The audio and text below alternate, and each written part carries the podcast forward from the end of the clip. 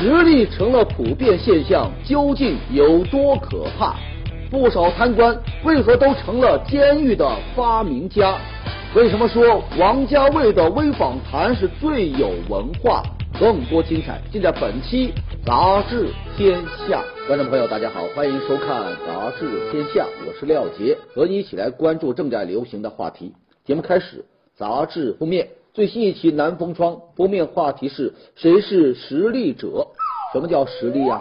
简单的说，就是指没有贡献劳动却参与了分配的经济行为，像什么吃银行利息啊、收房租啊，这都属于实力。文章所说到的这个实力者啊，则是指靠实力的收入就能活得很舒坦，想不劳动他就不劳动，可以不劳而获的人。人们首先想到的实力者呀，那就是富二代。如今这风头最盛的富二代，莫过于王健林的儿子王思聪啊。王公子啊，把有钱任性那是发扬到了极致，看什么不顺眼他就要说啊。但是呢，人们似乎啊，并没有把负面标签贴给这个王思聪，这至少可以说明啊，仇富那就是一个不成立的伪命题。大众呢，只是接受不了某些有钱人跌破了道德底线、跌破了法律底线的恶行。一个人有了好几辈子都花不完的钱，他要怎么生活不是一个问题。但如果这样的人多了，那对于这个社会来说，可能就是个问题。你比如某位富一代老板，他成立了一个基金，就叫败家子基金啊，说这个创业元老的子女啊。如果能干，那就聘到公司来工作；如果不成器，就由这个败家子基金给他养起来。像这样躺在父辈财富上当一个纨绔子弟的，那就是一个纯粹的实力者。另外还有一个实力群体，就是包租公、包租婆。在珠三角有不少原住民啊，他盖一栋七八层的房子、十几层的房子，收租金啊。人家一个月就有好几万，甚至几十万、十几万。不过呢，这样的生活现在啊也是暗藏隐忧了。杂志就提到说，这个东莞的大部分的村庄都是靠这个收租金来生活的。现在呢，有一大半的村庄啊，因为企业外迁，租金下降，已经连续多年收不抵支，都出现了贷款分红的怪现象。专家就表示啊，实力那是合法的。在个人层面也不应该道德批判，但如果一个群体的生计都已经严重依赖这个实力，那就应该警醒喽。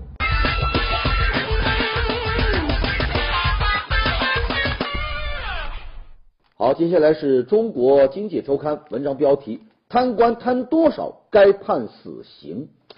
前不久，昆明铁路局原局长文清良这个贪腐案呢，二审开庭。这个文清良在法庭上就问啊，说刘铁男受贿三千多万被判无期，我呢受贿两千多万比他还少，为什么要判的更重，被判了死缓呢？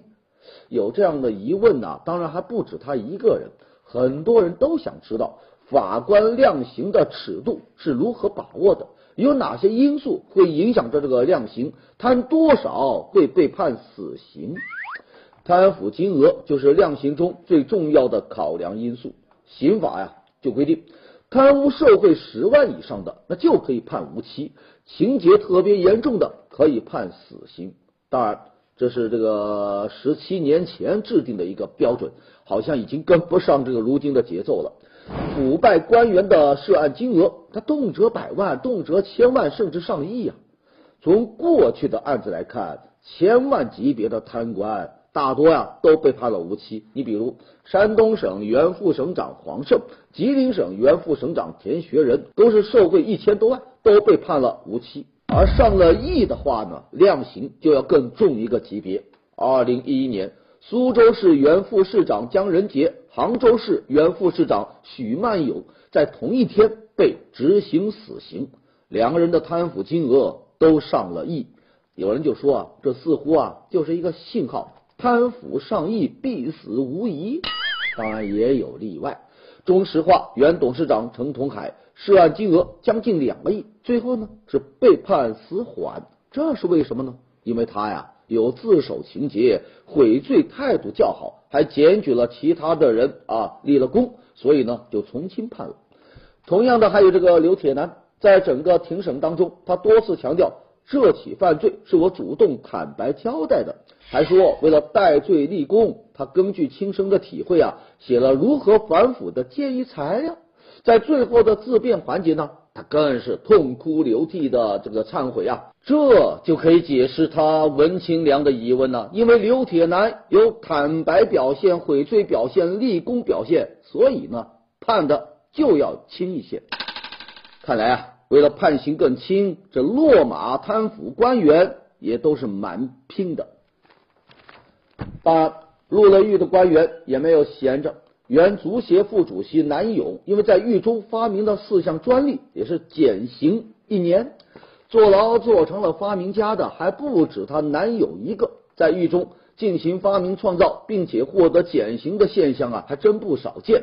你像四川省某市交通局的原副局长娄卫刚，啊，服刑期间呢，与狱友们合作了两个专利，还有。浙江奉化市卫生局的原局长梁建兴入狱六年之内呢，共有十一项发明获得了国家级的专利，被减刑一年三个月。俗话说，这有需求就有市场啊。监狱发明如今都形成了一条产业链，有一些知识产权代理机构在网站上啊，那是明确的标明说为服刑人员提供发明申请专利减刑的服务。而且呢，这些机构对不同的监狱、不同的服刑人员，他提供有不同的针对性的专业性的服务，因为这样啊，才能增强这个申请减刑的说服力。这记者联系了好几个监狱，询问他们如何认定发明成果是服刑人员本人所作所为，而不是亲人探监的时候或其他的方式将发明设计传达给了这个服刑人员。结果呢？都得不到什么明确的答复，有的也只是说不清楚相关的规定。在这里，我们就想说，发明专利能减刑，这没问题，但可千万别让发明专利这么一项技术活成了某些人别有用心的新发明啊！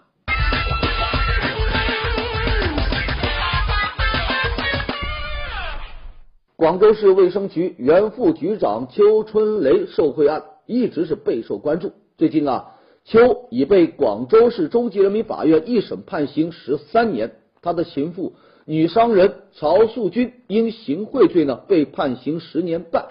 两个人在各自的庭审中都翻供了，否认行贿和受贿。随后啊，还秀起了恩爱，说两位多年来一直保持有这个情人关系。他们的爱情始于有共同话题，和这个金钱是毫无关系，也没有金钱往来。秀恩爱的下一句是什么来着？死得快，对吧？这法院呢就认为两个人的情人关系还是不能够掩盖其权钱交易的本质，决定维持原判的。这曹素君自从结交这个邱春雷以后啊，就多次汇送现金，达到了四百多万。再通过邱春雷打招呼做生意呢，又赚了一个上千万，却企图通过庭审现场秀恩爱来为自己开脱。有人就开玩笑说，时间会证明一切的。等十三年后，你俩都出狱了，到时候男方没有了权，这女方呢也没有了钱，你们再秀恩爱，就不会有谁来怀疑你们的感情了。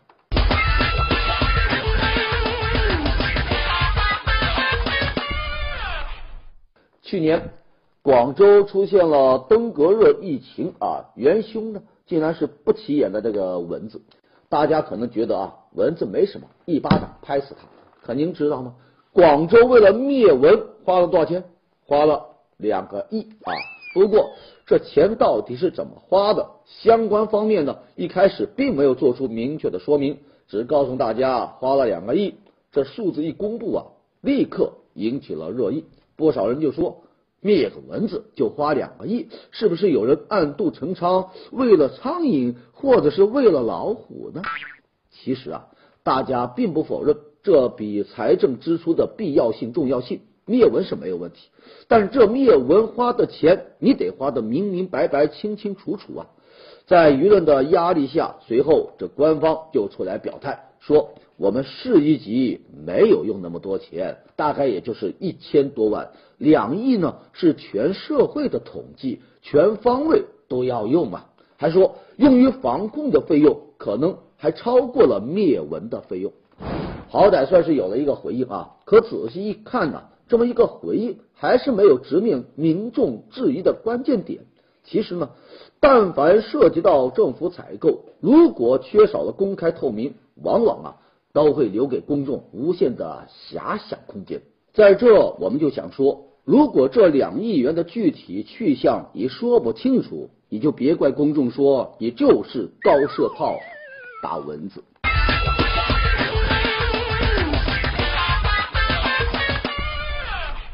接下来进入到我们的板块，杂志标题。周末画报文章标题：拇指时代改变人类大脑 啊！这个智能手机啊，移动互联网啊，它已经完全渗入到了每一个人的日常生活。很少有人还能记得住亲朋好友的电话号码，把记忆的工作呢都交给手机了。我们对数字的记忆啊，这个能力啊，似乎是越来越差了哈。当然了，我们要说到的这个改变呢，远比这个还要严重，它是指物理层面的改变。研究就发现，你长期用拇指来操控智能手机，它是改变了大脑的神经通路方式。大脑啊，它也在不断的演化，让我们更善于过滤这个信息，更快的做出决定，以适应这个碎片化的信息。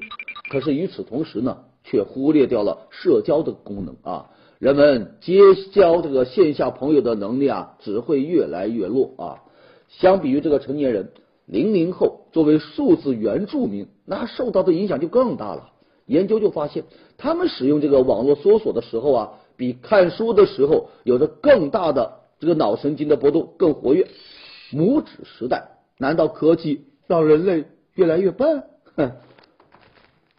接下来我们来看《三联生活周刊》文章标题：世间已有长寿药。人们对于长寿药的寻找从来就没有停过啊。要不这个唐僧肉哪这么走俏呢？前不久，美国医学家呀发表论文说找到了这个长寿药，说在这个实验当中，动物用了它就延长了百分之十的寿命。如果换算成人类的话，那就是能够多活八年。什么药有如此神奇的效果呢？答案是布洛芬，就是那个随便呐哪个药店都能买到的消炎药布洛芬。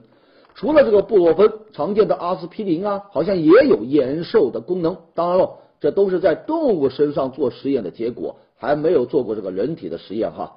毕竟嘛，布洛芬是不能长期服用的，它有可能导致胃出血，甚至会危及到生命。科学家就提醒，千万别着急尝试。等他们弄明白了，完全弄清楚了当中的医学原理，也许就能研发出没有副作用的那个长寿药。不过，有社会学家就提醒，或许到了那个时候啊，长寿本身那就是一种副作用。接下来是《一读》杂志文章标题：轻功的神话是怎么炼成的？在武侠小说当中。高手啊，好像都有绝顶的轻功啊，都能够克服这个地心引力。比如楚留香、张无忌，就连不懂武功的这个段誉啊、韦小宝啊，都能够凌波微步、神行百变啊。文学当中的这个轻功可以追溯到唐代，在唐这个传奇当中啊，有比较多的轻功描写。到了清代小说，轻功呢？就成了行走武林的这个标配了，不会飞檐走壁都不好意思混江湖啊。到了金谷温良这四位武侠大家手上，这轻功那就成了中华武学的超级技能，独步天下。小说中写的多了，老百姓慢慢的那也就都信了。民国时期，有一位自称武林高手的人，在上海啊摆擂台，说可以跳上两丈高台，六米多高啊。那就相当于两层楼啊！开擂台那一天，这高手呢就在众目睽睽之下施展绝技。只见他伸出双手，一点一点的慢慢的爬了上去。感情他有的不是轻功，而是爬功。去年泉州少林寺一位武僧表演轻功水上漂，漂出了一百多米啊！之后啊，他就解释说，速度要快。脚步要小，要借助三合板的浮力在水上漂。嚯，原来他靠的不是轻功，而是三合板。所以啊，中华有神功，但绝没有什么轻功。南拳和北推，少林武当中，太极八卦连环掌，中华有神功。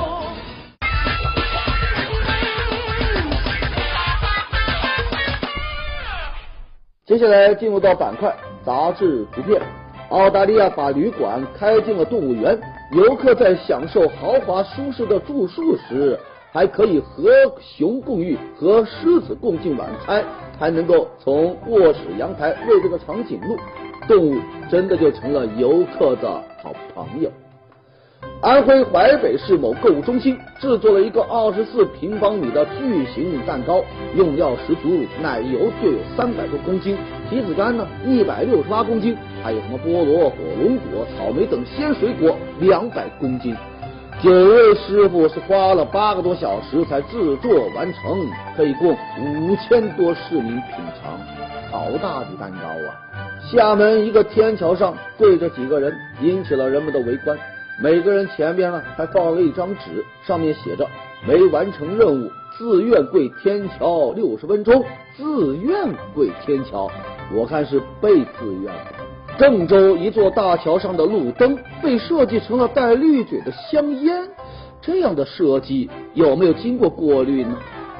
沈阳某商场举办免费夜宴。由于参加的市民太多，商家准备的食物太少，居然就上演了一场抢食大战。这抢食大战把文明也给抢没喽。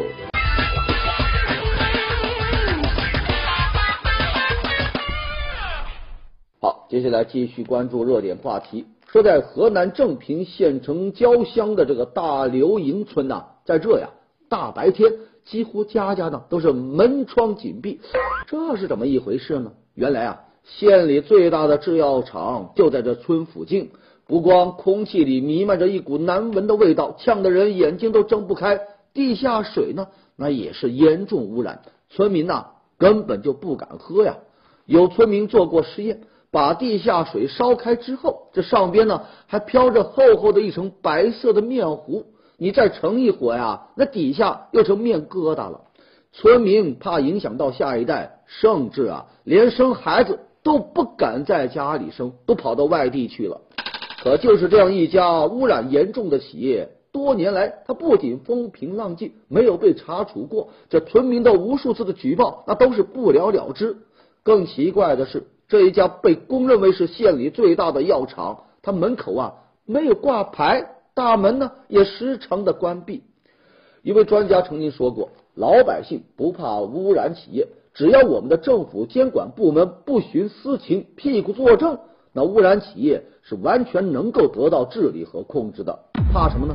怕的是监管部门和那污染企业穿同一条裤子，不仅他管不住污染企业，甚至啊还在里边倒浆糊呢，为这个污染企业啊还保驾护航呢。”污染严重，孕妇能暂时的逃离，但其他人呢，还需要在田里劳作吧，还需要在村里生活吧，恐怕就不能够轻易的离开故土啊。在这里，我们就想说，关于污染企业，这老百姓已经是怨声载道，可监管呢却装聋作哑，这当中污染到的又何止是空气和水呢？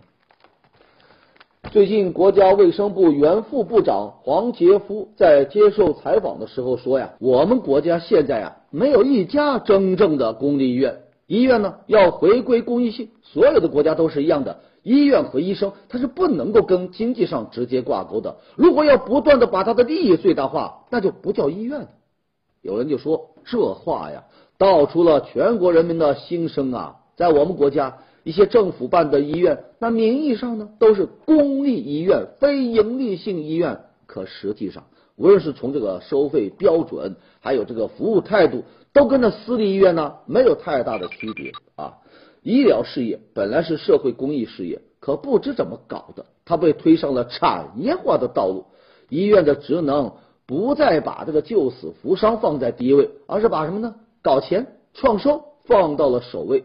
一些人呢。还以各种各样的手段披着公益的外衣，打着什么非营利性医院的这个旗号，肆无忌惮的多开药、乱开药、乱检查，是乱收费。说我们国家没有一家真正的公立医院，这公立医院假公益，那医改就应该动真格。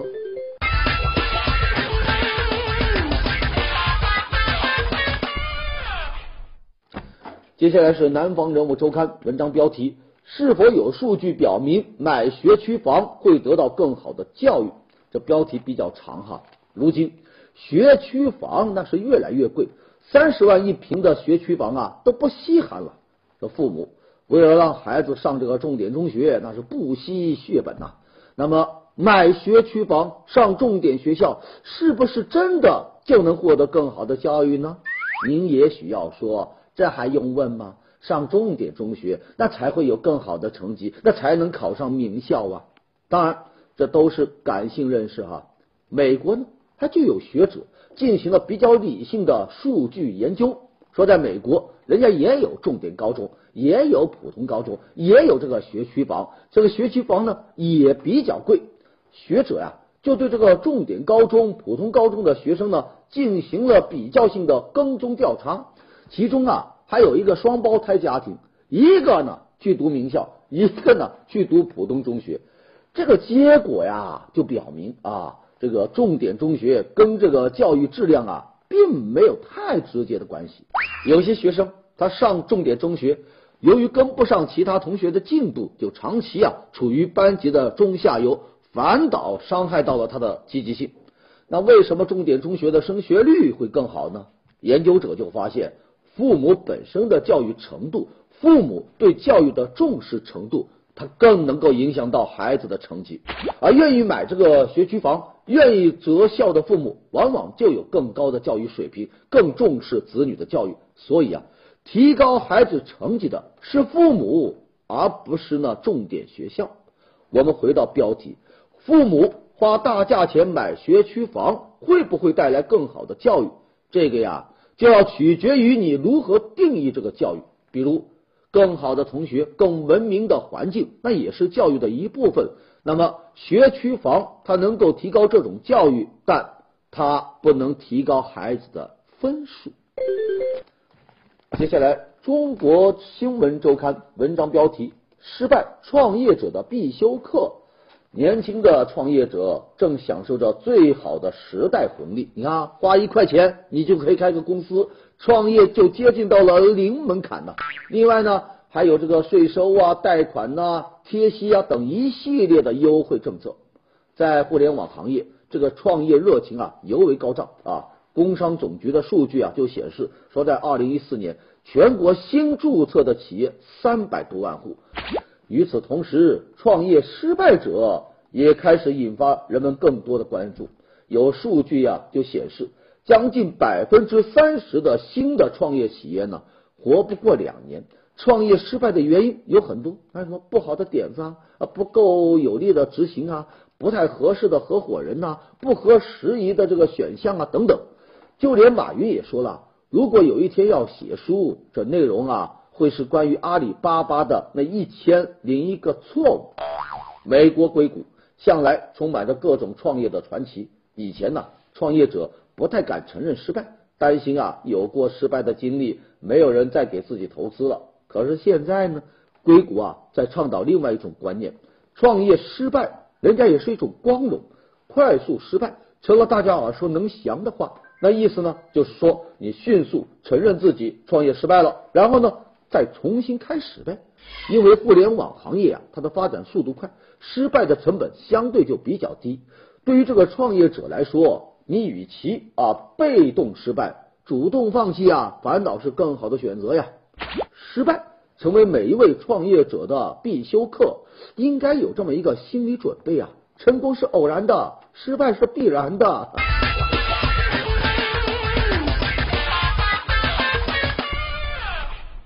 眼下，这王家卫执导的电影《一代宗师》三 D 版正在热映，或许啊是为了宣传新电影吧。前不久，王家卫呢也开通了微博，虽然只有一句简简单单的问候“大家好”，却引发了上万网友的围观。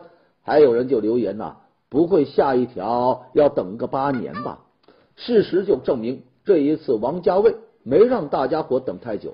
最近他在微博上就办了一个微访谈，接受网友的各种提问。结果呢，这文艺帝一出手，就玩出了最有文化、最有腔调的微访谈。电影里叶问宫二讲起话来是韵味十足，王家卫啊那是丝毫不输这两位呀。你比如有人就问导演，你怎么来微博了呀？是来接地气还是？王家卫就回答呀，势不可避，如鱼之在水。还有人就问张国荣和梁朝伟谁是您最爱的演员？王的回答就是醉花一昼，醉雪一晚，是不同的味道，碰上是我的幸运。还有人就问您个人认同宫二和叶问的选择吗？王家卫的回答是不认同，但是接受啊。仓管柳密处，拨得开才是手段。疯狂与及时，立得定方是脚跟。唉，最后有人受不了了，就留了一句：“说话和电影一样，让我都看不懂。”哼！结果呢？王家卫的回答是：“语不可激，怒不可流。”怎么样？看完之后是不是觉得似懂非懂啊？有影迷就说了：“没想到啊，墨镜王。”其实啊，还是一个京剧王呢。导演高群书也在微博上赞叹：“确如传说，读书甚多，且能画。”其实要我说呀，不好好说话，到了这般境界，那是需要一定功底和造诣的呀。这跟知识积累有关，也跟个人的气质相连。千言万语，一句话，任凭旁人多羡慕，一般人学不来。嗯。接下来我们来看最新一期的《南方人物周刊》，介绍几个瑞词。第一个瑞词“困驾”，那指的就是在这个睡眠不足、很疲劳的情况下驾车。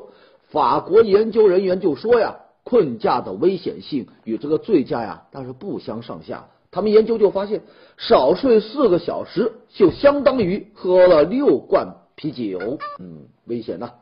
好，下一个瑞词“夜餐综合症”。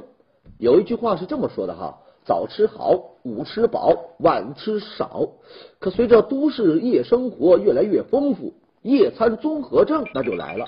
也就是晚上这一顿呐，吃的是特别的丰盛。有的呢是因为早饭、午饭没吃好，所以呢要好好的犒赏一下自己的胃。但有的呢，是为了交际应酬，就频频出入于这个餐厅，全是荤菜这个啊。还有的呢，吃完了晚饭还要夜宵，还要烧烤。有医生就说了，夜餐量不断增加，进餐时间不断拉长，就会出现失眠、健忘、不思早餐，以及呢身体逐渐发胖等等症状。时间久了呢，就会导致消化系统、心血管系统的疾病。夜餐综合症，你的胃不懂那夜的美哦。下个瑞词微生命，那就是把生命啊分成了很多很多的微小的计算单位。比如寿命八十岁，就把每三十分钟称为是一个微生命。这么样一分呢，是为了引起大家对健康的重视。比如你对吸烟的人说吸烟会缩短你的寿命，他就不会太在意，因为那好像是很遥远的事。如果你说，你每吸两支香烟，就会死掉一个微生命，也就是少活三十分钟，那他就会有紧迫感了。